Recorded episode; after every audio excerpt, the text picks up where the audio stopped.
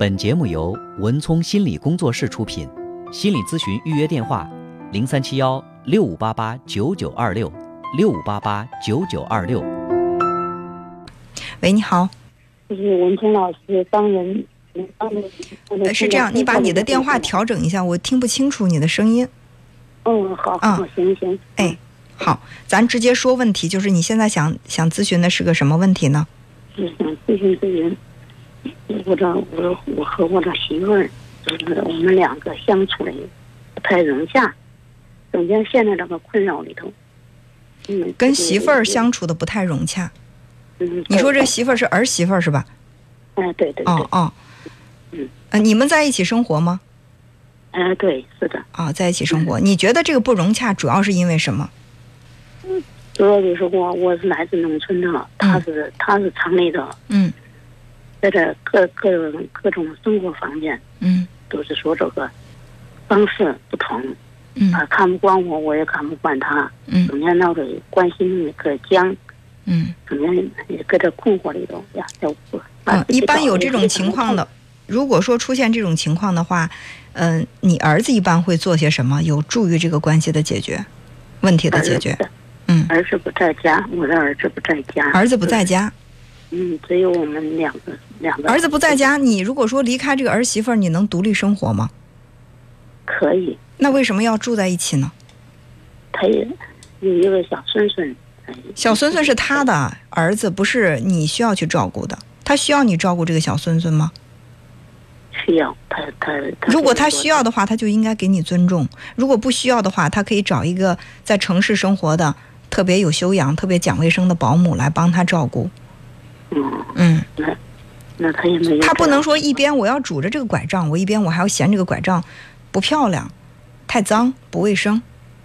这其实就是他贪的太多了。嗯，我知道，当然就是你在农村生活，肯定没有他在城市成长起来的卫生习惯好。就是努力的改变自己的卫生习惯，我觉得这也没什么错。他的要求确实也不算过分，只是想让你更讲究卫生，更讲究卫生，嗯肯定对于你的生活品质，包括对于孩子的喂养都会更好。但是我也知道，如果说这个习惯是大半辈子养成的，现在说改立刻就改得很彻底、很干净，比较困难。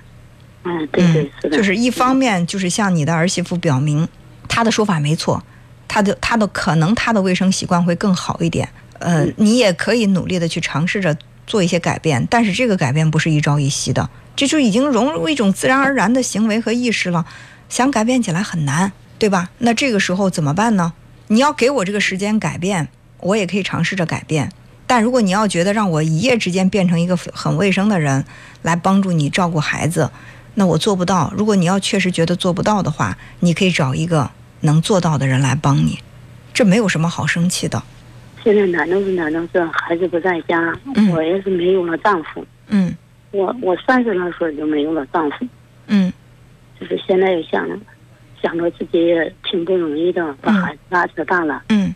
要是就这儿搬到他这儿，搁到那这儿不管吧，自己良心上也过不去。嗯，这没有什么良心过不去的。说实话，照顾这个孩子不是你应尽的义务。更何况你如果说你是能照顾又不照顾，你说你良心上过不去。问题是现在对方嫌弃你照顾的不好，那还有什么良心上过不去的呢？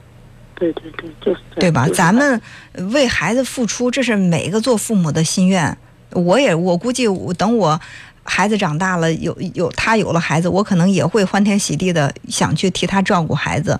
这这可能对于我们很多这个嗯中国的父母都是如此，但是大前提是人家不嫌咱照的照顾的不好，对吧？如果人家特别嫌弃，觉得你照顾的不好，你还去照顾了，结果产生矛盾了，给自己添堵，人家还觉得你挺烦，那都没必要了。什么时候他有这个需要，那么我们就去我他愿意，我也有这个能力，我也有这个意愿去照顾孩子，没问题。